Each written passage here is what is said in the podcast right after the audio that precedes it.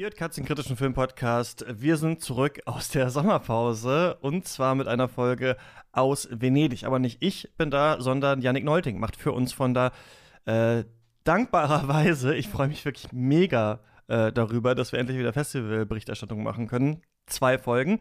Eine hören wir jetzt zusammen äh, mit Jenny Jecke und dann nochmal nächste Woche so eine kleine Rückblicksfolge. Ich wollte noch zwei Sachen vorher erwähnen. Einmal macht die Filmuni Babelsberg Konrad Wolf eine Studie zu Letterboxd, also dieser Film-Tracking-Seite, die ihr alle kennt und wahrscheinlich auch fast alle benutzt.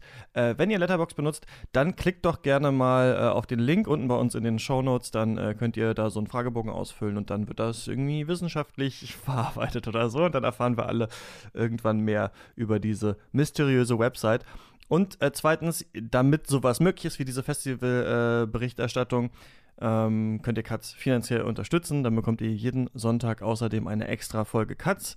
Äh, diesen Sonntag sprechen wir über 3000 Years of Longing und nächsten Sonntag bewegen sich äh, Christoph Dowitsch und ich auch nach Venedig, denn wir besprechen den Klassiker Wenn die Gondeln Trauer tragen, aka Don't Look Now.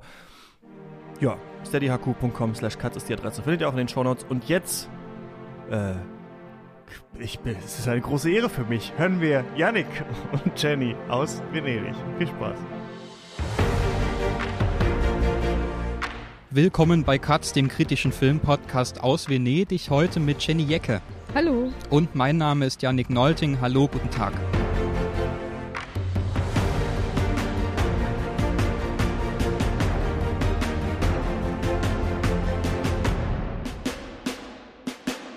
Ähm, ja, es sind die 79. Filmfestspiele Venedig. Wir sitzen hier im, im Unterholz von Venedig. Wir haben uns in eine wunderschöne Gartenhecke im Park zurückgezogen. Es ist das erste Jahr ohne Corona, in Anführungszeichen. Natürlich gibt es noch Corona, aber im Vergleich zum letzten Jahr ist es doch wesentlich entspannter, finde ich. Es gibt keine Auflagen mehr in diesem Jahr so wirklich. Es wird Maske tragen, nur noch empfohlen im Kinosaal. Also das ist das, was einem zuerst aufgefallen ist, wenn man hierher gekommen ist. Aber Jenny, wie empfindest du das? Wie findest du das Festival bislang? Also ich habe mich natürlich gefreut, weil ich war das letzte Mal 2019 hier und konnte wegen Corona und anderen Umständen nicht hierher fahren und war deswegen gespannt, was sich so in der Zeit überhaupt verändert hat am Prozedere und so weiter. Und muss sagen, dass es mir bisher eigentlich recht gut gefällt, abgesehen von so organisatorischen Schwachstellen, die es gerade am Anfang gab mit dem Ticketsystem. Aber da habe ich immer das Gefühl, ja, ich bin eine Kritikerin und ich nörgele und warum soll ich mich überhaupt darüber beschweren? Und äh, die Filme, die, über die kann man ja auch reden, äh, die sind bisher eigentlich überraschend gut. Genau, darüber äh, reden wir gleich drüber. Ich finde auch, also bei der Ticketbuchung muss ich sagen, ich habe das am Anfang gar nicht so stressig empfunden, weil das bei mir am ersten Tag kurioserweise funktioniert hat. Also ich kam so nach zehn Minuten in dieses System. Du warst der Einzige. Wahrscheinlich war ich der Einzige, so gefühlt ja. Und bei mir hat das alles funktioniert. Und dann am äh, zweiten und dritten Tag wurde das alles behoben. Man kann dieses Jahr also gleich alle Tickets für einen Tag gesammelt buchen, nicht mehr wie letztes Jahr, dass man sich immer wieder am Tag einloggen muss, genau zu der Zeit, an der der Film dann zwei Tage später laufen wird, was super stressig war, weil man den ganzen Tag dieses Buchungsprozedere noch im Hinterkopf, äh, Hinterkopf behalten musste. Das fällt dieses Jahr weg. Deshalb, ich finde es bislang sehr entspannt. Äh, der Schlafmangel setzt langsam ein, aber hält sich auch noch in Grenzen. Das wird sich vielleicht ändern in den nächsten Tagen. Ähm, und ansonsten, ja, du sagst es schon, die Filmauswahl finde ich auch sehr gelungen dieses Jahr. Ich finde, das Kuriose bei diesem Festival ist, was ich so eben von der Berlinale zum Beispiel natürlich nicht kenne, diese Fülle an prominenten Namen einfach, also wie, wie verrückt das ist. Man sieht irgendwie am selben Tag den neuen Lars von Trier, dann geht es mit Inyaritu weiter, dann kommt am nächsten Tag der neue Darren Aronofsky und so geht es immer weiter. Noah Baumbach gleich am ersten Tag. Auf der anderen Seite finde ich aber auch, bekommt das dadurch halt so einen Konsumcharakter, der zu diesem Auratisierungsgedanke vielleicht von so einem Festival widerspricht. Also ich fand das auch gerade, wir kommen jetzt im Moment aus dem neuen Martin McDonough, The Banshees of Inisherin und ähm, ich saß da so drin und dachte, ja gut, jetzt kommt halt der neue Martin McDonough. Also da ist überhaupt keine, äh, das löst überhaupt nichts mehr aus in einem so nach ein, zwei Tagen. Oder wie geht's dir damit? Also ich kann das prinzipiell nachvollziehen, auch weil das Programm von Venedig dieses Jahr fast schon Kann-Niveau hat. Wären da nicht die vielen Italiener und die wenigen Franzosen, würde ich sagen. Äh, außer vielleicht die Nebensektion, also oder die Parallelsektion. Da finde ich, kann immer noch besser als diese Mandela Kritik und die ähm, Directors Fortnite Conseil de la Realisateure. Äh, da ist, kommt Venedig für mich mit den Parallelsektionen nicht heran. Aber ja, ich kann das nachvollziehen, ähm, weil hier ist ja jeden Tag, äh, jeden Tag ein, zwei, drei große Namen irgendwie vertreten und dann wird das so normal. Einerseits kann das sehr positiv sein, weil das sie so auch so ein bisschen von ihrem Sockel holt. Ne? Ich sehe jetzt nicht den nächsten Inarito, sondern ja, ich sehe jetzt irgendwie die, die 11 Uhr Vorstellung und dann kommt der nächste große Name und, und, und. Es hat aber auch so ein bisschen Fließbandcharakter der jetzt vielleicht nicht ideal ist. Also ich habe so ein bisschen bei diesem Festival das Problem gehabt, mich auf irgendwas zu freuen, weil das alles einfach nur so große Namen waren und gab aber auch ein paar gute Filme zwischendurch. Ja, wie wählst du es überhaupt aus? Also du bist für Moviepilot hier, schreibst noch für die Seite. Wie, wie wählst du dein Programm quasi aus? Also sind es dann wirklich so die, einfach nur die, die großen Namen, die einen ziehen? Also ich merke das bei mir zum Beispiel so. Für mich ist oftmals gar keine andere Option. So natürlich gehe ich zu diesem Zeitpunkt in den Aronofsky, dann gibt es Martin McDonough. Also ich merke auch, wie ich teilweise gar nicht mehr schaue, was läuft da überhaupt sonst noch? Wie ist das bei dir? Also ich mache so einen Mix aus drei verschiedenen Kriterien, die da eine Rolle spielen. Das erste ist welches sind die Filme, die man einfach gesehen haben muss, die, ähm, in, die das große Festival ausmachen, weil es eben die großen Namen sind. Da wäre jetzt diesmal zum Beispiel jemand wie Inarito dabei, äh, den ich nicht persönlich mag als Filmemacher, äh, der jetzt auch mit diesem Film zum Beispiel nicht unbedingt äh, quasi in unsere Zielgruppe hineinschießt. Ähm, aber den muss ich natürlich gesehen haben als der neue Inarito. Das zweite ist, welche Filme interessieren eigentlich unsere Zielgruppe, weil da sind dann auch so äh, Sachen dabei, die in Nebensektionen laufen, Genreansatz vielleicht haben, Horror, Geister, äh, was weiß ich, Thriller, alles Mögliche kann das sein. Was könnte interessant sein, so für das Publikum von Moviepilot oder äh, Leute, die wir vielleicht anlocken wollen, dass sie bald zum Publikum von Moviepilot gehören. Und das dritte sind einfach Sachen, die ich interessant finde. Deswegen gucke ich mir auch diesen, ich glaube, drei, vier, fünf, sechsstündigen Tronc, wie auch immer ausgesprochen, Lauren, ja, genau an. Ja. Da denke ich nicht äh, sicher, dass ich darüber schreiben werde, aber ich will den natürlich sehen, der klingt interessant. Ja, ja, also diese Zielgruppenbestimmung finde ich sowieso immer sehr, also sehr kompliziert auch bei so Festivals, weil natürlich man lebt doch in so einer Blase und man weiß natürlich, was hier irgendwie passiert, was hier laufen wird, aber die Außenwelt interessiert sich ja gefühlt auch oftmals nicht so wirklich dafür. Also ähm, ich bin, ich schreibe hier unter anderem für digitalfernsehen.de, also da ist natürlich aus, ja, zweifellos, dass ich da diese Netflix-Filme einfach bespreche, ganz einfach, weil da die Auswertung dann eine Rolle spielt. Manche werden wir jetzt schon in, in kurzer Zeit sehen können. Also zum Beispiel Athena wird schon in zwei Wochen bei Netflix zu sehen sein. Blond wird dann auch schon erscheinen, der Marilyn Monroe-Film.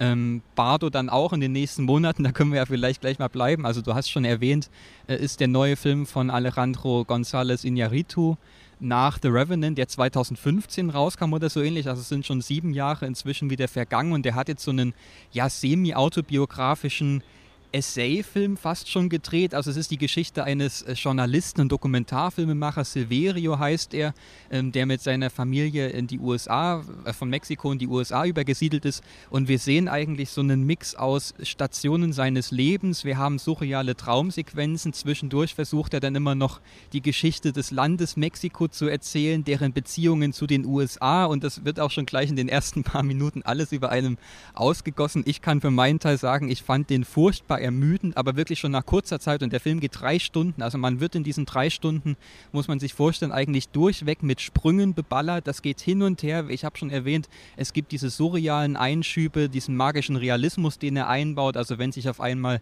Räume verwandeln, mit Wasser geflutet werden, dann sind auf einmal, fallen alle Menschen auf der Straße rum. Da gibt es so eine apokalyptische Szene plötzlich.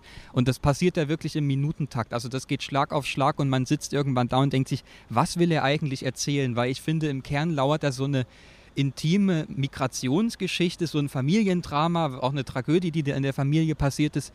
Das baut er da so ein und ich denke mir, warum konzentriert er sich nicht darauf? Also warum muss dann noch dieser ganze andere Wust da mit reinkommen, der so als Technikdemonstration gefühlt vorkommt? Aber äh, sag du gerne, wie hast du das empfunden?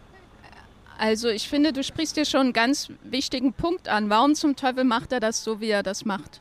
Äh, und das habe ich mir mich auch irgendwann gefragt. Ich muss sagen, ich war nicht von Anfang an gelangweilt oder so, sondern ich war, ähm, ich hatte null Erwartungen an diesen Film äh, und äh, war dann irgendwie doch schnell recht neugierig, schon allein, weil der Film mit einem recht ähm, übertrieben satirischen Ton beginnt, den ich jetzt nicht mit Inarito jetzt äh, verbunden hätte. Und ich glaube, man hört den Jubel von Fans von, von Harry Harry Styles. Styles im Hintergrund. und da habe ich mich irgendwann gefragt, warum, warum? Und das ist ja immer eine Frage, die man sich bei Filmen ähm, stellt. Aber ich äh, muss sagen, ich fand es dann ähm, überraschend spannend zu beobachten, wie er all diese Symbol, Symbole und Gedankengebäude aufgefahren hat, um letztendlich so an das Fragilste seines Lebens heranzutasten.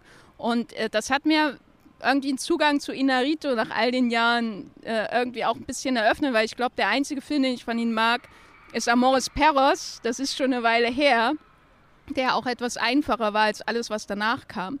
Und bei ähm, Bardo hatte ich das Gefühl, dass man hier wirklich jemanden bei der Therapie äh, zuschaut, seiner eigenen Komplexe, die unaufgelöst sind, bis zum Ende. Das hat den Film für mich auch sehr interessant gemacht, dass es keine einfachen Lösungen gibt, keine Antworten auf die Fragen, die ihn herumtreiben. Und dann schaut man eben diesem Filmemacher zu, wie er sich an sich selbst abarbeitet und alle diese Distanzmechanismen aufbaut und die aber immer in sich zusammenklappen, weil er immer wieder zum nächsten dann weiter hasten muss. Und das war dann für mich doch sehr manchmal fast schon berührend. Also ich bin, ich bin jetzt keine Großverfechterin dieses Films, aber es hat mich überraschend berührt. Viel mehr als diese fast schon perfekten Konstrukte, die er in insbesondere sowas wie Birdman aufgebaut hat, der dem hier ja von der Machart schon sehr ähnelt. Ich mag halt in Naruto wirklich, wenn er in so einer reinen Performance aufgeht. Deshalb mag ich sogar The Revenant. Also viele hassen den ja abgrundtief und sagen, das ist so ein bisschen äh, ja, Wild, Wildnis, Erlebnispark und Terence Malick kombiniert. Es stimmt auch, man kann das gar nicht bestreiten. Aber ich finde, da kommt halt diese Technik einfach gut zusammen. Also wenn es wirklich nur darum geht, so eine so eine Wucht von Natur, von Schmerz, von Empfindungen irgendwie in Bilder zu packen, die überwältigend sein sollen. Da hat es für mich funktioniert.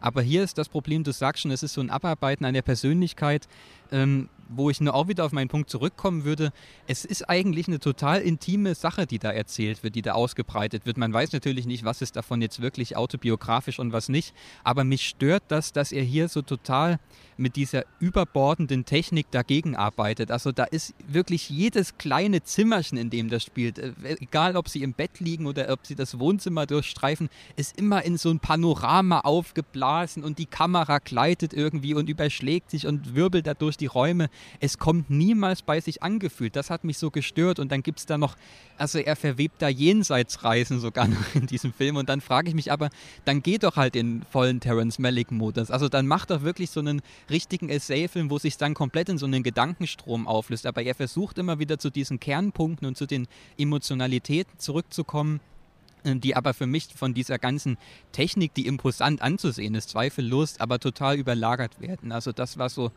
der Eindruck, den ich da ähm, draus mitgenommen habe. Ähm, wir können vielleicht nochmal an den Anfang des Festivals springen. Wir sind jetzt so mittendrin eingestiegen. Eröffnet wurde das Festival mit dem neuen Noah Baumbach-Film White Noise, eine Romanverfilmung nach Don DeLillo. Adam Driver und Greta Gerwig spielen so ein ja, schräges Patchwork-Familienehepaar, ähm, die sich so in ihrer Konsumwelt eingerichtet haben. Die Kinder studieren irgendwelche Beipackzettel und am Abend gibt es dann Schlauermeier-Gespräch am, am, Küchentisch, ähm, bis dann eines Tages ein Unfall passiert. Es äh, explodiert ein Tanklaster in der Nähe, so eine giftige Flüssigkeit tritt aus, es bildet sich eine giftige Gaswolke und dann ist es im Kern die Konfrontation mit dem Tod, die da ähm, verhandelt wird. Du hast auch gesagt, du hast den Roman gelesen. Ich habe den auch erst kurz vom Festival gelesen. Wie fandest du das denn umgesetzt? Also ich muss sagen, ich versuche sonst nicht die Romane vorher zu lesen. Und bei diesmal habe ich auch schon wieder ein bisschen gemerkt, warum. Ich versuche die sonst eher hinterher zu lesen, weil ich dann zuschaue, wie die Adaption funktioniert. Und hier muss ich sagen, war ich doch sehr beeindruckt, wie sie, äh, weil ich den Roman erst am Wochenende gelesen habe, mhm. äh, wie sie diesen doch recht komplexen Stoff quasi vereinfacht, verdichtet und auch spannungstechnisch ein bisschen ähm, geradliniger gemacht haben, indem sie bestimmte Sachen, die erst spät im Buch kommen, sehr viel früher ähm, ähm, eingebunden haben. Aber einmal abgesehen davon ähm, war ich positiv überrascht von White Noise ich hatte das Gefühl, dass es in dem Film sehr gut oder dass in dem Film sehr gut die, die Sprachkraft und auch die Sprachmelodie und das Schlendernde von äh, Don DeLillos Dialogen, also dieses ständige, wir laufen im Hörsaal auf und ab und spinnen unsere wildesten Theorien über Autounfälle, Elvis und Hitler, mhm. so zusammenfindet mit der Inszenierung diese, dieser doch sehr überzeichneten, ebenfalls satirischen Welt, in der das alles stattfindet. Und was mich dann besonders oder was mir dann schon wieder ein oder wo ich mich dann gefragt habe, soll ich mich vielleicht noch intensiver mit dem Film beschäftigen, weil er eben doch mehr ist als nur eine Adaption, ist die Verarbeitung von den Filmerinnerungen an 80er Jahre, die da drinnen stattfindet. Das, also Spielberg wird ja in vielen Kritiken genannt, aber mhm. da ist ja auch, da sind ja auch die Vacation-Filme zum Beispiel äh, drin mit Chevy Chase oder so. Also das sind verschiedenste Genres, die ja da abgeklappert werden, aber nicht so auf diese Nostalgie-Schiene, die man ja heute gewohnt ist, sondern eher in diesem Modus des, ähm, des einer, einer überhöhten, einer, eines, eines überhöhten Blicks auf ein, eine Popkultur der 80er Jahre, die ich so in dem Buch jetzt gar nicht in dieser Form gesehen habe. Da wird sich ja eher mit noch vergangenerer Popkultur, insbesondere natürlich Elvis, mhm. beschäftigt. Wer sich jetzt wundert, warum sagen wir hier Elvis und Hitler, also Adam Drivers Figur, das sollte man vielleicht noch dazu sagen, äh, arbeitet als Hitlerforscher. Der hat so einen Lehrstuhl an der Universität gegründet. Mm, ich finde prinzipiell, dass Noah Baumbach so die Substanz von dem Roman schon ganz gut rauskristallisiert hat. Also du hast schon gesagt, das ist alles ein bisschen zusammengerafft und verdichtet. Ich finde aber im selben Moment auch, dass es ein bisschen zu verdichtet ist um so ein Gespür zu bekommen für diese Welt, die er da einfach aufmacht. Und es ist im Kern eine große Konsumkritik, die da stattfindet. Und ich finde auch, dass, dass er nicht dieser 80er-Jahre-Ästhetik, die er einbaut, äh, die er verwendet, verfällt direkt oder dass es irgendwie nostalgisch überhöht wird. Ich hatte aber zugleich trotzdem den Eindruck, dass das furchtbar aus der Zeit gefallen wirkt, alles. Also diese, aus unserer Zeit? Aus, ja, ich finde schon. Also dieser, dieser, dieser Roman ist trotzdem total aktuell, was da geschildert wird. Und man kann noch zu Corona-Parallelen herstellen sind vor allem, die da verhandelt werden, die da auch schon explizit im Film irgendwie mit drin sind, finde ich. Aber generell so dieses, Darstellen von, ja, und der Gang in, in, den Supermarkt ersetzt so ein religiöses Ritual und dann baut er irgendwann noch so eine halbe Tanznummer da ein, wie da Leute durch den Supermarkt tanzen und sowas. Ich finde das halt irgendwie super abgegriffen. Also sowas haben wir bei äh, Tout va bien, heißt der Film ja, glaube ich, von Godard, diese Supermarktsequenzen. Ich musste auch so ein bisschen an Haneke denken, also diese bürgerliche Familie, die so ihr ganzes Hab und Gut irgendwann opfert. Das sind alles so Kritikpunkte, das mag noch seine Relevanz besitzen, aber ich fand das alles ein bisschen sehr abgegriffen. Also er tut das so, als hätte er das jetzt so groß neu entdeckt und schaut mal dieser Roman, wie prophetisch das alles ist. Aber im Grunde genommen haben wir das alles schon sehr oft gesehen, deshalb war ich auch da so ein bisschen ernüchtert. Ich finde so, also beide Filme werden bei Netflix erscheinen und wurden mit viel Tamtam -Tam so ange angekündigt. Aber ich fand, mehr als ein netter Eröffnungsfilm war das jetzt auch nicht. Na, ich würde, ich würde dem entgegenhalten, oder zumindest meine Wahrnehmung, dass die Konsumkritik gar nicht so relevant war, sondern dass es sich wirklich eher auf die Parallelen zur Corona-Krise und insbesondere auch die Klimakatastrophe mhm. äh, bezogen hat. Und das hat mir ehrlich gesagt ziemlich gut gefallen, weil den, als ich das gelesen habe, kam mir die Konsumkritik und insbesondere die Medienkritik, die ja auch rausgeschnitten wird, mehr oder weniger im Film, kann, das kam mir am veraltetsten vor. Was mir an dem Buch am meisten gefallen hat, war die ja, Todesangst mhm. des Helden, die ja das wiederkehrende Thema ist und die ähm, ja die, die Vermarktung von Hitler als ja. akademisches Thema, das auch leider zeitlos ist, was auch wieder mit Konsumkritik irgendwie zu tun hat. Aber in dem Fall hatte ich das Gefühl, dass äh, er die, die Motive von DeLillo übernimmt, also insbesondere auch den Supermarkt, aber dass es eher hier, er, er das eher auf die Essenz von DeLillos Roman runterkocht, und zwar äh, die Menschen, die eine Katastrophe auf sich zukommen sehen äh, und nichts tun, warten, bis sie vor ihrer Haustür ist. Und das kann der Tod sein, das kann aber auch Eheprobleme sein, die für mich im Film besser gelöst sind als im Buch. Also im Buch ähm, spielt ja die, die Figur von Greta Gerwig zum Beispiel eine viel kleinere Rolle mhm. als im Film. Und im Film ist das für mich äh, besser gelöst und emotionaler, vor allem glaubwürdiger auch. Also im Buch kam es mir alles sehr konstruiert vor, was da passiert. Und mit der Katastrophe, die vor der Tür steht, meinen wir natürlich den Gastauftritt von Lars Eidinger.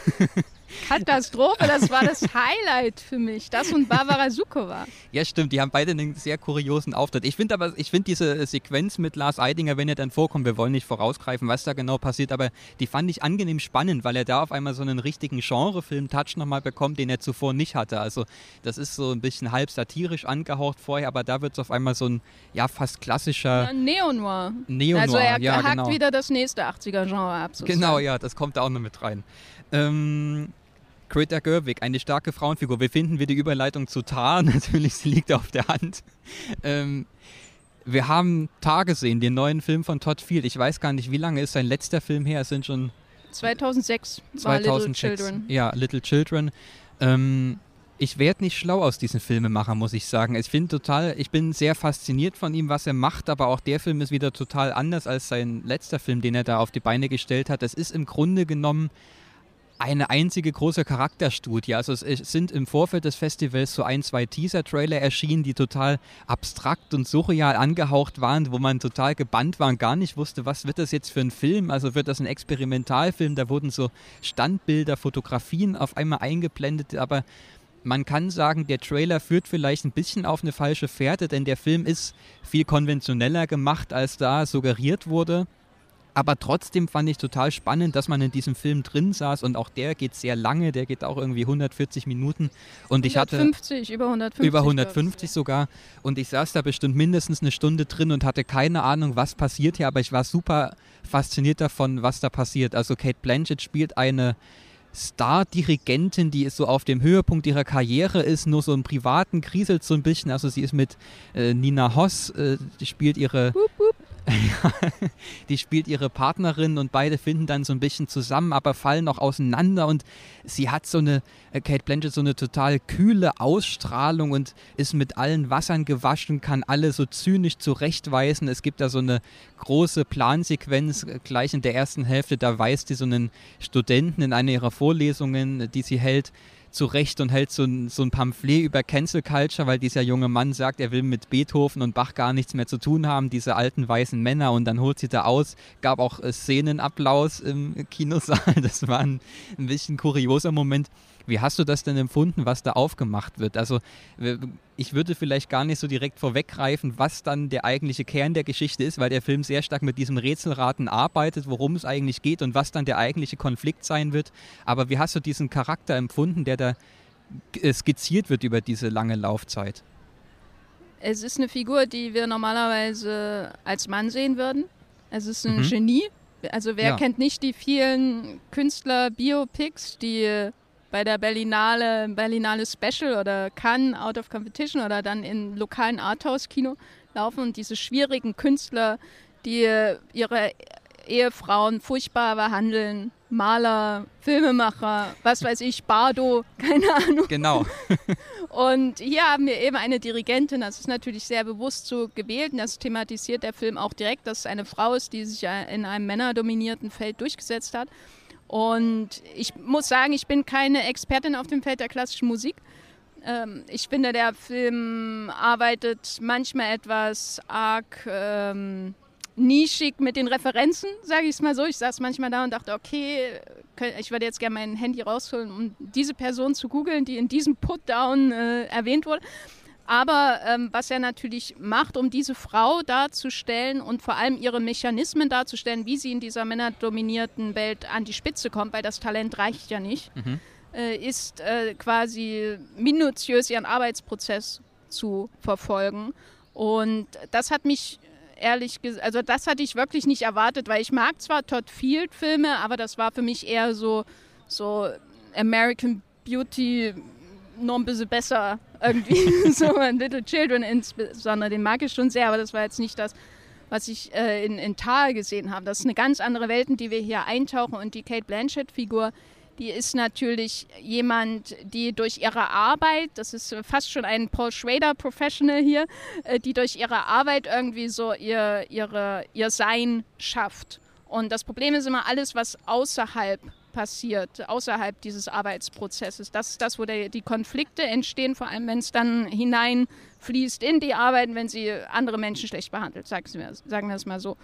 Und das ist eine, keine neue Blanchett-Figur. Sie spielt immer Frauen am Rande des Nervenzusammenbruchs, wenn ja. sie nicht gerade Marvel-Heldinnen spielt. Aber in dieser Kontrolliertheit, die sie an den Tag legt und diesem bissigen Witz, den sie auch hat, da merkt, also das finde ich immer interessant, weil einerseits denke ich, you go girl, mhm. und andererseits denke ich, du verhältst dich genauso beschissen wie alle anderen Männer, die vorher Leute, die schwächer sind als sie, runtergemacht hatten. Das ist der Kern des Films für mich in ja. gewisser Weise auch, weil sie sie ja imitiert auch. Ja, und das finde ich super spannend. Also wie sie, es ist ein unglaublich verführerischer Film. Also weil der auch so eine formale Strenge hat. Das sind so super reine Digitalbilder die ganze Zeit. Er arbeitet, ich habe schon gesagt, mit so langen Plansequenzen, also lange schnittlose Einstellungen, die, die einen wirklich reinsaugen und diese Szenarien, in denen Kate Blanchett da auftritt. Und ja, du sagst schon, sie ist so total schlagfertig und hält dann immer so lange Monologe und man, man will ihr zujubeln und denkt sich, ja, jetzt zeigt sie es allen, aber zugleich bröckelt dann diese Fassade und wir erfahren, was da alles so im Argen liegt. Und ich finde auch, wie der Film so eine ganz spannende, fragile Form da entwickelt, weil es gibt dann auch teilweise so Spuk, Spukfilm. Elemente zwischendurch, also so Horrorszenarien, mit denen man vielleicht auch erst gar nicht rechnet. Und ich kann nur sagen, mich hat der Film bislang wahrscheinlich mit am meisten fasziniert. Ich fand den super spannend, super packend, obwohl er auch so lang geht und obwohl es nur dieses Charakterporträt ist, das uns da in seine Einzelteile zerlegt wird. Aber ich dachte mir dann auch so, ich habe dann an die Klavierspielerin gedacht und ich habe an Lara gedacht und ich habe so für mich festgestellt, also so Filme über so grantige, böse klassische Musikerinnen finde ich schon immer spannend und in diesem Genre ist da auf jeden Fall ein, ein, sehr, sehr spannender Eintrag. Und ich würde sogar mal jetzt spekulieren, wir haben jetzt, wir nehmen den Podcast am Montag auf, das erste Wochenende ist vorbei, wir haben jetzt also quasi Halbzeit beim Festival und ich glaube, bislang kann ich mir gut vorstellen, dass der am Ende gewinnen wird. Weil das ist ein Film, der hat ein sehr politisches Thema, was wir jetzt nicht ganz so ausgebreitet haben aus Spoilergründen und der ist fulminant gespielt, der ist fulminant inszeniert. Ich finde, das ist so ein Gesamtpaket, was die Jury, glaube ich, sehr gut gut auszeichnen kann, ohne sich in irgendwelche Nesseln setzen zu müssen.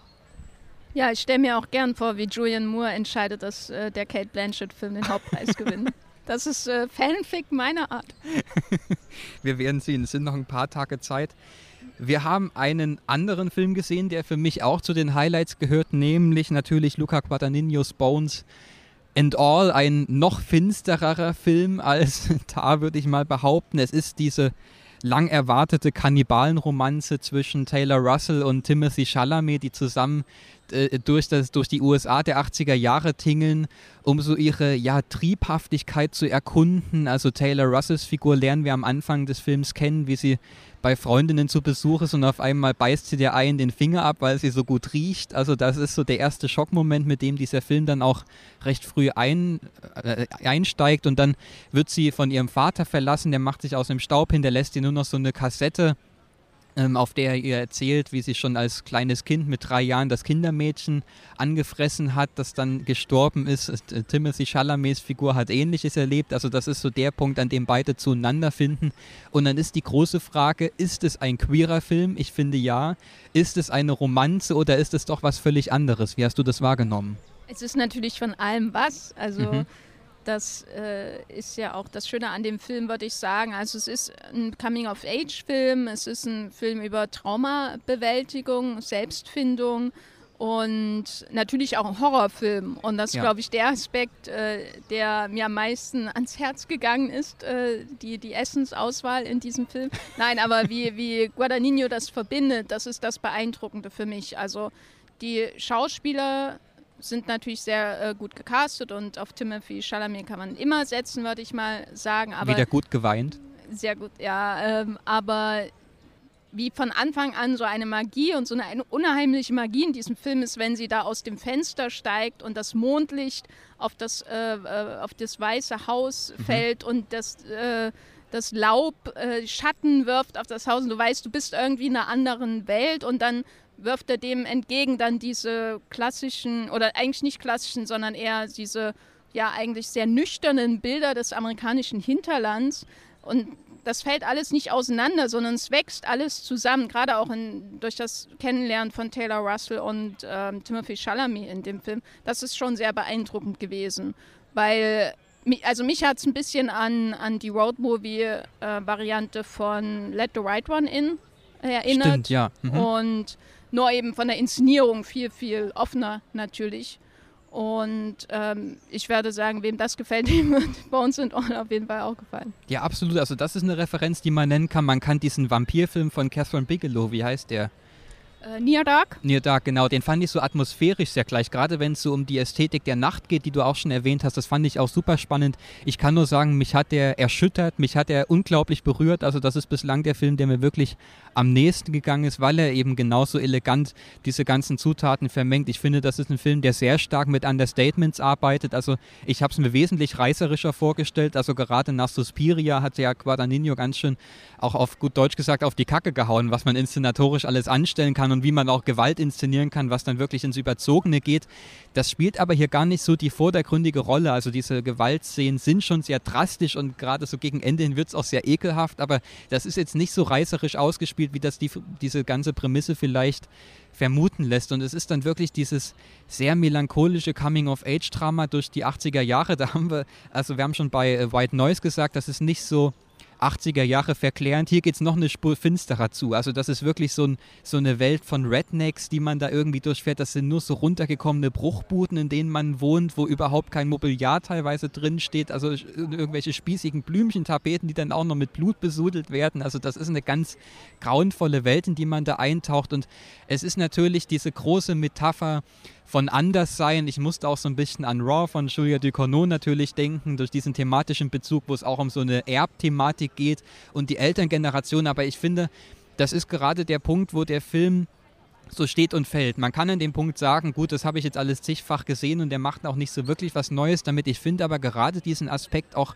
der, der Beziehung zwischen den Generationen ist da unglaublich fein, säuberlich und ergreifend rausgearbeitet. Also wie es so ein Alleingelassensein dieser Jugendlichen da gezeigt wird, weil einfach sie nie gelernt haben, mit so einem Anderssein irgendwie umzugehen. Ich habe schon gesagt, diese Erwachsenen haben sich aus dem Staub gemacht, die haben sich weggesperrt oder sind schon verstorben. Das ist natürlich auch eine in gewisser Weise die Zeit der AIDS-Krise, die da irgendwie indirekt mit aufgegriffen wird, auch so was diese Blutbilder angeht natürlich. Also ich glaube, das ist eine Referenz, die man da nicht von der Hand weisen kann und wo so eine ja so eine Leerstelle zwischen den Generationen aufgemacht wird, die einfach, wo das Tradieren von Wissen und Erfahrungen und auch ja also Lehren, wie man in dieser normierenden und disziplinierenden Welt irgendwie bestehen kann, völlig verschütt gegangen sind. Und das hat mich also mit einer Wucht getroffen, die ich so in der Mitte des Films nicht vermutet habe. Da habe ich mal so ein bisschen das Gefühl gehabt, gut, wo will er jetzt hin? Das ist dann alles sehr gleichförmig inszeniert, aber auch wie er den Handlungsbogen dann abschließt zum Ende, wie er dann nochmal so eine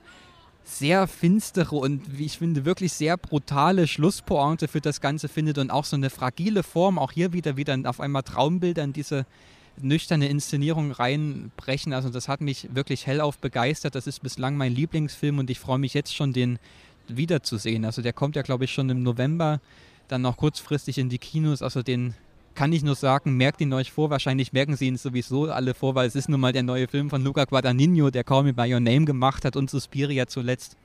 Also ich hoffe, den werden viele Leute sich ansehen, wenn er dann rauskommt. Ekelhaft ging es auch zu. du ahnst schon, was kommt. The Whale, der neue Film von Darren Aronofsky. Wir haben Brendan Fraser, der sein großes Comeback feiert, jetzt als 200-Kilo-Mann. Und das war wahrscheinlich so ein großes Mysterium dieses Festivals in Venedig. Wie wird er wohl aussehen? Wie übertrieben wird der Fettsuit sein, in dem man ihn gesteckt hat? Und ich kann sagen, er ist sehr übertrieben. Also Brandon Fraser kann eigentlich nur noch mit den Augen spielen. Der Rest ist zugekleistert in künstlichem Doppelkinn und äh, angeklebten Fleischmassen, die der Film auch sehr eindrucksvoll einfängt. Und wir sehen diese Figur, die er spielt, äh, wie sie also zu Hause im, im Apartment dahin stirbt. Also das muss man ganz klar so drastisch sagen. Er hat seine Familie früher verlassen für einen Freund, also er hat seine Homosexualität dann plötzlich ausgelebt.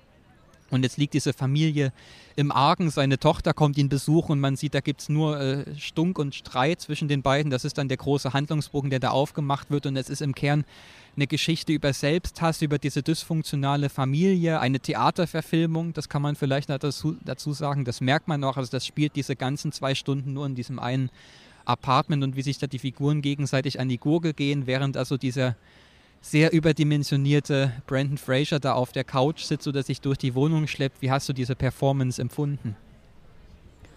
Also die Performance an sich ist auf jeden Fall solide, würde ich sagen. Äh, es ist schwer zu sagen, also da ist ja nicht unbedingt viel Subtilität drin in der Performance. Der, er drückt mhm. das aus und der Körper vervielfacht es nochmal und dann soll es dich erschlagen. Ja. So, das ist ja die, die emotionale Strategie von Aronofsky in dem Film, das Erschlagen. Und ich muss sagen, es ist einer der schlechtesten Filme, die ich hier bisher gesehen habe.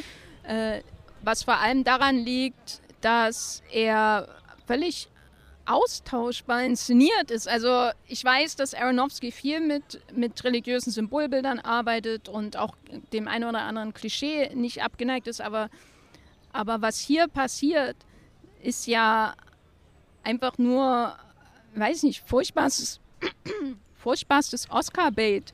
Und mhm. ich benutze den Begriff eigentlich nicht, weil das immer so Filme in, in eine Schublade packt und dann machst du die zu und musst dich nicht mehr mit ihnen auseinandersetzen. Das ist schon problematisch, das jemanden einfach vorzuwerfen. Aber ich sage es mal so, wenn ein anderer Regisseur drunter gestanden hätte, hätte es mich nicht gewundert. Was vor allem, glaube ich, daran liegt, an dem Umgang mit der Fraser-Figur. Ich kann dem Film viel verzeihen, dass er inszeniert ist wie ein Theaterstück und aussieht wie ein Theaterstück zum Beispiel, dass die, äh, insbesondere die Mutterfigur, die von Samantha Morton gespielt wird, irgendwie auch unter Wert verkauft wird, auch schauspielerisch und so. Das, und die vielen Klischeefiguren, die Hallo sagen, dann wieder gehen, kann ich alles verzeihen. Aber wie egal mit dem Körper umgegangen wird, wenn der ein, der, es gibt irgendwie so ein paar Shots, wo man ihn mal komplett sieht und natürlich stampft er immer durch die Wohnung und so, da ist, da, da ist das Sounddesign ja am Abdrehen. Aber darüber hinaus holt er da ja nichts raus, außer die Masse so aus diesem Körper. Schauspielerisch, und das ist, würde ich nicht mal Fraser vorwerfen, sondern so dieses Grundproblem, dass man ähm, ja nicht nur Mimik hat, worauf dieser Film setzt, sondern eben auch die Gestik, die Haltung. Das, kann, das gehört ja alles mit zum Schauspiel. Mhm. Und man, es ist, glaube ich, sehr einfach zu sagen, ja, der ist halt jetzt eingeschränkt und deswegen ja. ist er nur noch auf die großen, aufgequollenen Augen quasi äh, ähm, angewiesen. Und gerade von Aronofsky, vom Regisseur von The Wrestler oder so, hätte ich doch mehr erwartet. Wo sind denn die vielen Pusteln, von denen er redet? Wo ist denn der dunkle ja. Fleck hinten am Hals? Den, und wo ist denn der Ekel, den er immer raufbeschwört? Ja, der Ekel kommt halt für mich dann, also es gibt da so eine Sequenz, aber die wird auch für Aronofsky-Verhältnisse sehr unter dem Wert verkauft. Da ja, veranstaltet er eine Fressorgie, also so kann man das vielleicht äh, bezeichnen, wo er also aus Frust beginnt, alles in sich reinzufressen, was irgendwie noch in der Wohnung vorhanden ist. Das sind dann so Momente, wo es so einen Ekel-Body-Horror-Aspekt kurzzeitig Aber das kommt bekommt. ja nicht über Monty Pythons Sinn des Lebens hinaus. Das stimmt und das ist, wie gesagt, das ist sehr reduziert und kurz gehalten. Also da habe ich schon auch gedacht, dass er ein bisschen stärker da einsteigt und ansonsten, ja, ich fand den auch so ein bisschen mau. Also äh, ja, Brandon Fraser spielt das sehr gut mit den Augen und ich fand tatsächlich an diese Momente, wenn er sich mal durch die Wohnung bewegt und dass das so poltert, als würde da irgendwie ein, ein Ungetüm da umhertapsen, das fand ich noch mit am spannendsten, weil man da wirklich gesehen hat, okay, der muss jetzt mit diesem mit diesem prothetischen Leib irgendwie umgehen. Der muss jetzt mit diesem, mit diesem angeklebten Gedöns, was er da überall an seinem Körper hat, muss er jetzt umgehen. Das muss er bewegen, das muss er irgendwie in eine Form packen. Das fand ich noch mit am spannendsten an dieser Leistung. Aber ansonsten inhaltlich war mir das zu dünn. Also das ist halt so ein amerikanisches, ja, Familientheaterstück, wie man das zuhauf bekommt. Wir hatten doch auch vor kurzem auf Mubi diesen Film mit Bini Feldstein, dessen Titel ich gerade vergessen habe. So, die kann ich alle in eine Schublade stecken. Das habe ich zigfach gesehen. Also so diese Dysfunktionalitäten, die dann so Schritt für Schritt zutage treten und dann wird geweint und geschrien ohne Ende. Aber das kommt auch für mich nicht drüber hinaus. Und dann, du hast schon gesagt, der arbeitet mit so einer Überwältigungstechnik. Also spätestens dann weiß man wieder, man sitzt in einem Aronofsky-Film. Es gibt dann so einen religiösen heiligen Kitsch zum Schluss. Also Aronofsky ist halt, würde ich als postsäkularen Filmemacher bezeichnen. Also der verbindet immer diese ja, säkularen weltlichen Themen mit so einer religiösen Ästhetik oder geht direkt in diese religiösen Thematiken auch ein. Er hat ja diesen Arche Noah-Film gedreht zum Beispiel. Mother zuletzt war ja auch sehr biblisch angehaucht mit diesen Elementen und das tritt dann eben zum Schluss auch hier wieder zutage. Also so eine Opfergeschichte und so eine Verklärung, die da stattfindet mit ganz viel weißem Licht und so einer sakral aufgeladenen Kitschmusik, die da im Hintergrund aufspielt. Also es hat im Saal funktioniert. Also man dachte ja wirklich, Gelähmte können auf einmal wieder gehen und Blinde können wieder sehen. Also da wurde geweint und geschluchzt, was das Zeug hält. Es gab einen riesigen Jubelsturm, als Brandon Frasers Name dann eingeblendet wurde. Aber mir geht es da wie dir. Ich kann diese Begeisterung um den Film nicht so ganz nachvollziehen. Also ich sag mal ketzerisch in den Raum, Mother war der viel, viel interessantere Film. Ja, auf jeden Fall. Also in beiden Filmen rotiert er ja um sich selbst auch so ein bisschen. Ja. Ähm, aber in Mother führt es irgendwo hin. Und hier habe ich das Gefühl, führt es nirgendwo hin, wo was Überraschendes zu finden ist, würde ich sagen. Ja. ja, der ist halt so nett. Das ist so ein, so ein durchschnittlicher A24-Film. Mal sehen, was dann. Naja, jetzt verkaufen wir A24 nicht unter Wert. Also ich bin kein äh, großer Fan von ihnen, weil ich, warum soll ich ein Fan von einer Produktionsfirma ja. sein?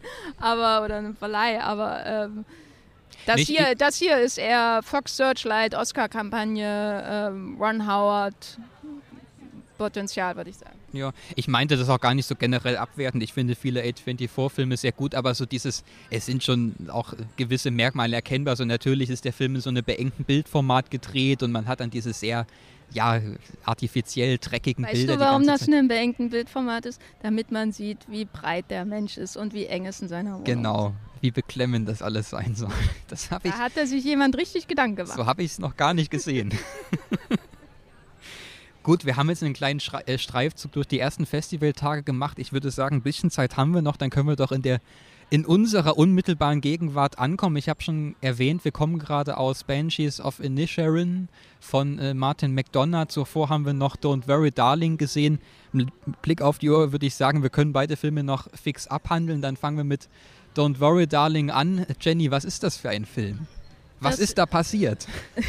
ist, das ist so ein bisschen Stepford-Vibes, äh, Truman Show, was auch immer, würde ich sagen, äh, zusammengemischt. Es ist ein Film über eine junge Hausfrau und das muss man leider so sagen, eine Hausfrau, die nicht viel mehr macht als Hausfrau. Arbeit, das ist ihre Aufgabe. Sie wohnt in oder sie arbeitet, oder nee, sie arbeitet ja auf jeden Fall nicht, aber sie lebt mit ihrem Ehemann Harry Styles äh, der hier in, gerade angekommen ist. Der hier gerade angekommen ist in einer Vorstadt und äh, alle in dieser Vorstadt irg arbeiten irgendwie für das Victory Project, äh, von dem äh, Chris Pine das Mastermind ist, äh, der so ein bisschen eine messianische äh, Figur irgendwie Elon Musk, äh, Jordan Peterson alles zusammenspielt. Äh, alle, alle glauben an das, was er sagt, obwohl es irgendwie nur äh, Wischwasch ist, ohne irgendwas Konkretes. Und niemand weiß so richtig, was dieses Projekt eigentlich bezweckt und was die Männer immer arbeiten den ganzen Tag, wenn sie morgens nach ihrem Spiegelei und ihrem Speck mhm. wegfahren in ihren Corvettes aus den 50er Jahren, die man heute nur noch in Kuba in dieser Zahl sieht. und die Florence Pugh, die die Hauptfigur spielt, die äh, entdeckt dann halt, dass irgendwas nicht stimmt. Und mehr sage ich dazu nicht.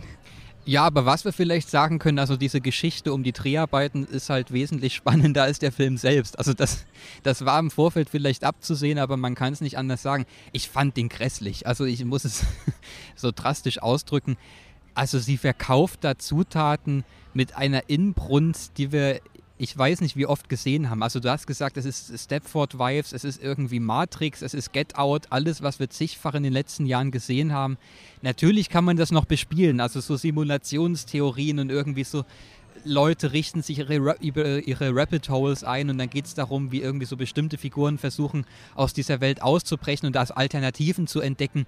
Aber ich fand den weder inhaltlich spannend, der ist furchtbar träge. Also der geht auch zwei Stunden und im Mittelteil kommt gar nichts voran. Also wir haben den spannenden Anfang, wir haben das vielleicht noch spannende Ende, auch wenn man, wenn man die Auflösung eigentlich auch schon nach 20 Minuten kennt. Ähm, der ist formal nicht spannend, das ist halt ein sehr handwerklich solides Hollywood-Filme machen, Hochglanzoptik, diese abgegriffenen 50er Jahre.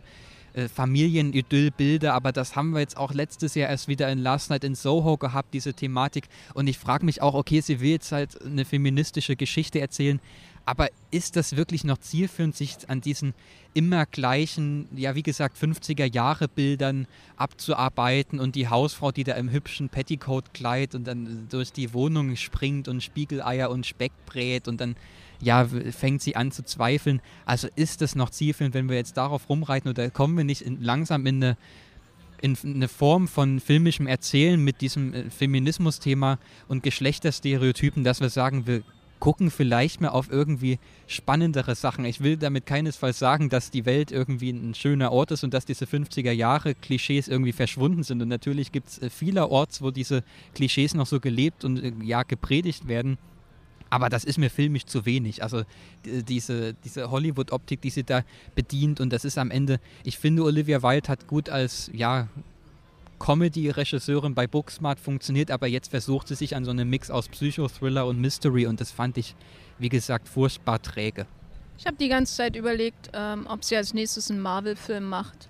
Ja, Weil äh, man muss ja. schon sagen, dass sie das durchaus schnittig alles inszeniert. Also ich muss sagen, ich habe mich jetzt nicht massiv gelangweilt. Ich hatte auch das Gefühl, dass der Plot auf der Stelle tritt, ab einem bestimmten Punkt, um vorauszuzögern, dass die große Auflösung dann doch irgendwann mal kommen muss und der Film vorbei sein muss. Äh, ich lobe mir doch 90-Minuten-Filme, gibt es ja leider nur sehr selten Ja, in Venedig, aber so wie sie es inszeniert, das ist so handelsüblicher Thriller. Ähm, ich würde dir aber zustimmen, auf jeden Fall in dem Punkt, was die abgegriffene 50er-Jahre-Optik angeht, schon allein, weil äh, der Film sich ja nicht damit auseinandersetzen will, wie das Weltbild dahinter denn wirklich im Detail aussieht. Also wir haben endloses Schwadronieren von Chris Pine, was mir immer gefällt, weil ich mag Chris Pine als Schauspieler, ähm, auch die Star Trek-Filme von ihm.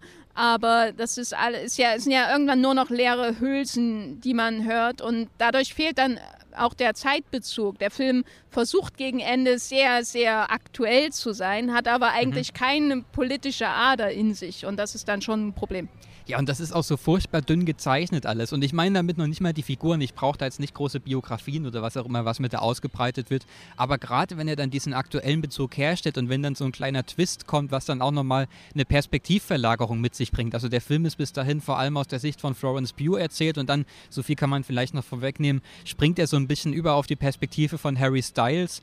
Aber das hat für mich nicht funktioniert. Also das ist für mich so ein Schlagwort, wo ich sage, ja, kann man machen, ist irgendwie ein relevantes Thema, aber fand ich dann sehr tröge und dünn umgesetzt. Ich fand aber, das würde ich vielleicht sagen, ich fand Harry Styles gar nicht so schlecht besetzt. Also da wurde ja viel im Internet schon gespottet im Vorfeld, weil da so ein Clip kursierte aus dem Film, wie, wie schlecht er das spielt und dass er mit Florence Pugh überhaupt nicht mithalten kann.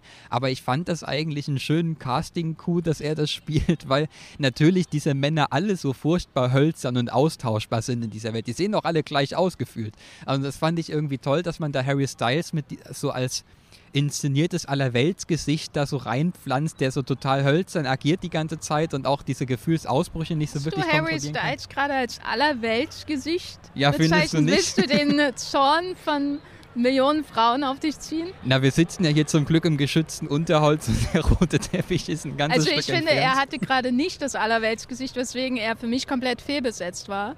Und schauspielerisch fand ich ihn akzeptabel. Ich hatte jetzt keine grandiosen Probleme mit ihm, aber ich hatte das Gefühl, dass er null Chemie hat mit Florence Pugh ja, äh, und äh, zehn Jahre jünger wirkt als sie. Mhm. Und das ist ein signifikantes Problem, wenn die beiden liebende Ehepartner spielen sollen.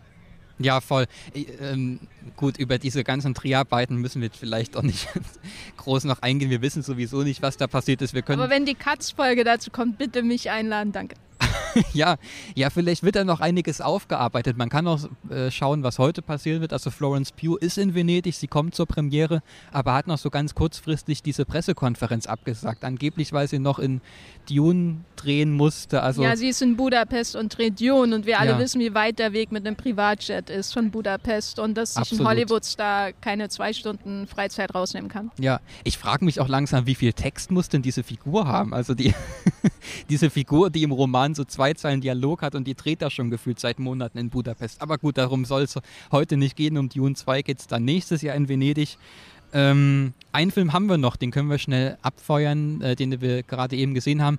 Wie gesagt, Martin McDonough's The Banshees of Inisherin. Es geht wieder um Leute, die böse zueinander sind, die aber auch irgendwie herzallerliebst sind. Und es ist so ein ständiges Changieren zwischen ich will dich töten und ich mag dich eigentlich ganz, ganz gerne. Wir haben wieder viel Trübsalblasen, Melancholie. Dieses Mal spielt es auf so einer irischen Insel mit äh, Colin Farrell und wie heißt der? Brandon Gleason. Brandon Gleason, genau, Dankeschön.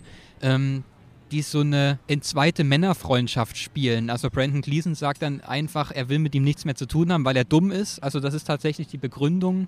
Und tatsächlich spielt auch Colin Farrell so eine, ja, so eine Torenfigur, so ein, so ein Narr vielleicht, also oder Schwachkopf. Also ich denke, in diesem Film können wir diesen bösen Begriff so verwenden, denn natürlich arbeitet der Film auch wieder mit solchen Zuschreibungen, der so ein bisschen mit dem Esel hantiert da, der mit äh, Der Esel auf der einen Seite und der Hund auf der anderen Seite. der Hund auf der anderen Seite. Es gibt sehr viel Tier-Content in dem Film. Das hat mir auch fast am besten gefallen, würde ich so rückblickend sagen. Und die Landschaften waren sehr schön. Also er fängt diese Insel sehr gut ein. Es gibt noch so einen ganz komischen Bezug, also im Hintergrund äh, tobt der Krieg offenbar. Man hört also so Kanonenschüsse im Hintergrund, man sieht Rauch aufsteigen am Horizont und wir haben dann nur diese abgeschiedene Inselwelt, wo sich die Menschen gegenseitig an die Gurgel gehen und ja, es wird da so eine Parallele aufgemacht, von wegen, schaut mal, wie schnell irgendwie so diese menschlichen Bande da zerfallen und wie auch diese ganze Welt zerfällt. Also sie wird immer leerer, die Menschen verschwinden, irgendwann sind dann wirklich nur noch die Tiere und Colin Farrell da und die Gewalt bricht sich Bahn. Aber ich muss sagen, ich fand äh, den Three Billboards-Film von ihm schon spannend. Also viele hassen ja auch den Abgrund hier und finden das furchtbar, was er da erzählt hat mit dieser Selbstjustizgeschichte. Aber ich fand das in seiner Zuspitzung irgendwie schon ganz gekonnt gemacht und ich fand ihn einfach wahnsinnig gut geschrieben und inszeniert. Also da konnte man halt wirklich jede einzelne Passage rausnehmen und das war irgendwie so ein eigenes ja, Werk für sich und das hatte ich bei dem Film gar nicht. Also das ist so eine erdrückende Schwere, die da die ganze Zeit über diesen Film liegt. Es gibt kaum Höhepunkte in den zwei Stunden. Das dümpelt also vor sich hin und ist so ein leeres Gemenschel die ganze Zeit und ja, Martin McDonough baut da wieder so Wortwitz ein und die Dialoge sind so total geschliffen. Es wurde auch viel gelacht im Kino, aber ich muss sagen, ich habe das jetzt auch schon ein, zwei Mal gesehen von ihm und das hat mich nicht abgeholt. Wie ging es dir damit? Also auf mich wirkt er ein bisschen wie eine blasse Kopie von Brügge sehen und sterben, mhm. den ich sehr, sehr mochte damals. Ja. Äh, Free Billboards finde ich absolut grauenhaft. Mhm. Und er hat mir besser gefallen als Three Billboards, aber ich musste schon sehr oft an den anderen Film mit Colin Farrell und Brandon Gleeson denken, den ja. er eben gedreht hat, was ähm, schwierig ist, weil der schon auch ähnliche Motive hat. Also gerade so diese mittelalterliche Architektur von Brücke und dieses, diese archaischen menschlichen ähm, Instinkte, die, das hat man hier ja auch. Hier ist es eher ja. das Landleben, das komplett einfach, spielt ja 1923, aber du siehst kein Auto und gar nichts. Es ist alles sehr, sehr, sehr, sehr ländlich eben und einfach und auch wieder diese archaischen äh, menschlichen Instinkte, die dann zur Gewalt führen. Ich muss sagen, als Komödie hat er für mich sehr gut funktioniert. Mm, weil ich habe auch gelacht, ne? Und wenn ich irgendwie ja. mehr als fünfmal lache, dann muss ich sagen, ist der Film wahrscheinlich lustig. Dann ist es eine Komödie. Dann ist es eine Komödie, ja. Aber so die große Message oder die großen Aussagen, die er über ähm, ja, menschliche Zwiste und ihre teils sinnlosen Gründe und teils aber auch absolut verständlichen Gründe und die Eskalation des Ganzen treffen will, die, die, das hat für mich alles überhaupt nicht funktioniert. Gerade dieses Bild von dem Bürgerkrieg, der auf dem Festland stattfindet, das wirkte für mich auch wieder, ja, das hat auch wieder sehr theaterhaft irgendwie gewirkt. Ne? Das, das ja, ganze so Setting, halt, das ja. ganze, ich meine, er ist ja auch Autor, mhm. Theaterstücke schreibt, das überrascht ja nicht.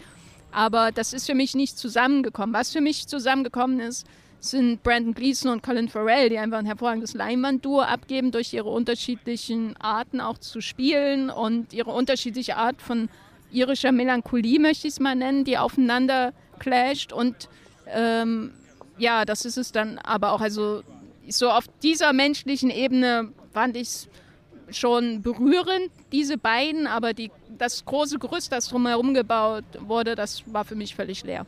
Ja, und da steige ich halt aus. Also ich frage mich auch hier, warum muss der Film zwei Stunden lang sein? Also das frage ich mich hier bei jedem Film. Bei, bei, fast jedem Film, ja. Also mach's doch als 80 Minuten. Ich finde, da hätte das vielleicht sogar funktioniert, weil das so ein bisschen auch den Charakter von so einer, ja, so einer folkloristischen, finsteren Sage hat. Also man kann vielleicht ein Plot-Vehikel noch verraten, was sich durch den ganzen Film zieht. Also Brandon Gleasons Figur sagt dann irgendwann, jedes Mal, wenn du mich irgendwie belästigst und ich genervt von dir bin, hacke ich mir den Finger ab. Und das ist tatsächlich der Plot dieses Films im Grunde genommen. Also wie sich dieses Motiv dann immer wieder weiter durchzieht. Und wie gesagt, das hat so was finster, sagenhaft, märchenhaftes. Es gibt dann auch so mystische Anklänge. Also es gibt da so eine geisterhafte alte Frau, die die ganze Zeit auf der Insel umherwandelt, die so Tote vorhersagt und sowas. Aber dann frage ich mich wirklich, also warum füllst du damit zwei Stunden und verwandelst das in so ein Schnarchfest? Also dann, dann verdichte das wenigstens und mach es dann wirklich so geschliffen, dass es auf dem Punkt so in 80, 90 Minuten passiert. Aber so kann ich nur sagen, ich habe mich furchtbar gelangweilt und das hat mich auch im Laufe des Films immer wütender gemacht, wie dann Leute im Kino gelacht haben. Das ist ja dann manchmal. Oh, jetzt fühle ich mich schlecht. Dann Wir saßen ja zum Glück weit entfernt. Nein, aber das, das löst dann vielleicht manchmal noch so einen, so einen zusätzlichen Frust einfach in einem aus, wenn man sowas total öde findet und der Rest des Saals feiert das irgendwie. Das hatte ich hier äh, im Gefühl, deshalb den Film kann ich nicht empfehlen. Vielleicht, vielleicht ein was zu den Dialogen. Mhm. Sie schwanken bei mir sehr stark zwischen schönen, überraschenden Pointen und oh, jemand hat wieder zum hundertsten Mal Fuck gesagt und alle lachen. Du meinst Fecken. Fecken. Ja. Ja, das ist so, wenn das dann immer und immer wieder kommt und die Leute auch mehr und mehr lachen, dann denke ich auch immer, ach, äh, das, da geht es doch noch was Cleveres sicherlich. Na, weil er sich da halt in seine Mechanismen auch reinschauen lässt. Also man versteht halt irgendwann, wie diese Dialoge funktionieren und auch da wieder. Also in 80, 90 Minuten geht das, aber nicht, wenn es zwei Stunden lang ist und das immer und immer wieder kommt. Also das ist das große Problem von diesem Film. Ähm, gut. Aber ein schöner Instagram-Account, würde ich sagen. Der Film selbst mit seinen Landschaften, seinen Tieren. Alles, was man von Das Instagram stimmt, will, ja. außer Essen, würde ich sagen. Ja, das kommt sehr kurz. Es gibt zwar so Kneipenszenen, aber da wird weder viel getrunken noch gegessen, so wirklich. Das stimmt. Wir haben jetzt die erste Hälfte des Festivals im Schnelldurchlauf abgehandelt. Haben wir etwas ganz Bedeutendes vergessen? Gibt es einen Film, den du unbedingt noch erwähnen möchtest? Ich schaue mir gerade die Eidechse an, die da drüben langläuft. Aber ähm, ich möchte, wir sind ja wirklich im Unter Im Unterholz, genau. ähm, ich möchte empfehlen Eismeier. Mhm. Weiß nicht, ob du den gesehen habt. Nein. hast. Das ist ein österreichischer Film nach wahren Begebenheiten über einen Drill Sergeant. Ich äh, würde es beschreiben als Full Metal Jacket, als Rom-Com, äh, als schwule Rom-Com vor allem. Und der ist sowas wie die komödiantische, ähm, optimistischere Version von Große Freiheit, der ja auch letztes Jahr, glaube ich, in Venedig lief. Und der hat mir sehr, sehr gut gefallen. Der ist sehr berührend und der ist unter 90 Minuten lang. Ah, das ist Musik in meinen Ohren. Ich würde empfehlen Pearl, leider nicht unter 90 Minuten lang. Ich glaube, der geht zu 100 Minuten. Ty West hat X fortgeschrieben und reist in der Zeit zurück. Also es ist im Grunde genommen ein Prequel. Wir erfahren die Hintergrundgeschichte dieser ähm, älteren Frau, die wir berühmt berüchtigt aus X kennen. Ähm, was da genau passiert, möchte ich gar nicht nochmal verraten, für die, die das vielleicht noch nicht gesehen haben. Ich hatte einen riesigen Spaß mit dem Film und das habe ich nicht erwartet. Also ich finde Ty West interessant, aber hat mich bislang noch nie so wirklich begeistert, weil ich auch diese Behäbigkeit, die er immer ähm, benutzt, um seine Geschichten zu erzählen, immer sehr prätentiös finde, während er halt in erster Linie so Denkmalpflege betreibt. Also er hat immer so Horrorfilmstile, die er da aufleben lässt und pflegt, aber das äh, ja kann man auch anders machen, finde ich. Und der Film ist komplett anders. Also der ist kunterbunt, der sieht aus wie der Zauberer von Oz oder wie so alte Hollywood-Studio-Produktionen so aus der ersten Hälfte des 20. Jahrhunderts, ähm, ein enorm hohes Tempo, also diese Behebigkeit fehlt hier auf einmal völlig. Also ich finde, Ty West hat einen total anderen Weg nochmal eingeschlagen und erzählt so ein bisschen von einem geplatzten amerikanischen Traum. Dann gibt es wieder diese ja, Splatter-Elemente zwischendrin. Mia Goss ist großartig, also sie bekommt da so eine lange Plansequenz, äh, Monologpassage gegen Ende des Films, wo sie nochmal richtig aufspielen darf. Also das äh, ist eine helle Freude gewesen. Da frage ich mich jetzt schon, inwiefern ist meine Festivalwahrnehmung auch getrübt. Also gefällt mir so ein Film besonders gut, weil es natürlich so ein Kontrastprogramm ist zu den anderen Filmen, die hier laufen. Ähm, aber dann würde ich doch auch entgegenhalten, fürs Erste kann ich sagen, ich finde ihn gelungen. Ich finde die, Forma äh, die formale Seite großartig. Der ist enorm bildgewaltig anzusehen, obwohl er in so einem begrenzten Bauernhof-Setting stattfindet. Und wie gesagt, er hat einen tollen schwarzen Humor. Also ähm, ich hoffe, er kommt in Deutschland auch noch in diesem Jahr in die Kinos. Äh, er kommt, ist ja jetzt in einer sehr kurzfristigen Art und Weise nach X hinterhergeschoben worden. Wie ich die deutschen Verleiher kenne, bekommen wir ihn wahrscheinlich erst in einem Jahr oder so. Aber das äh, werden wir sehen. Gut, äh, wie gesagt, die erste Festivalhälfte haben wir überstanden. Vielen lieben Dank, Jenny, dass wir äh, über diese Filme sprechen konnten. Eine Folge wird es noch geben am Ende des Festivals, die nehme ich mit Patrick Wilinski vom Deutschlandfunk wahrscheinlich auf. Nach aktuellem Stand ähm, nehmen wir am Freitag auf, also am vorletzten Tag des Festivals. Und dann mal schauen, wann Christian sie online stellt, äh, den ich hier vertreten durfte. Er hatte mich gefragt, ob ich zwei Folgen von Venedig übernehmen kann und ich habe sehr gerne zugesagt. Deshalb einmal hören wir uns noch. Vielen Dank, Jenny. Und dann würde ich sagen, viel Spaß beim Festival, wer hier ist und alle anderen. Viel Spaß im Kino mit den anderen Filmen. Tschüss. Tschüss.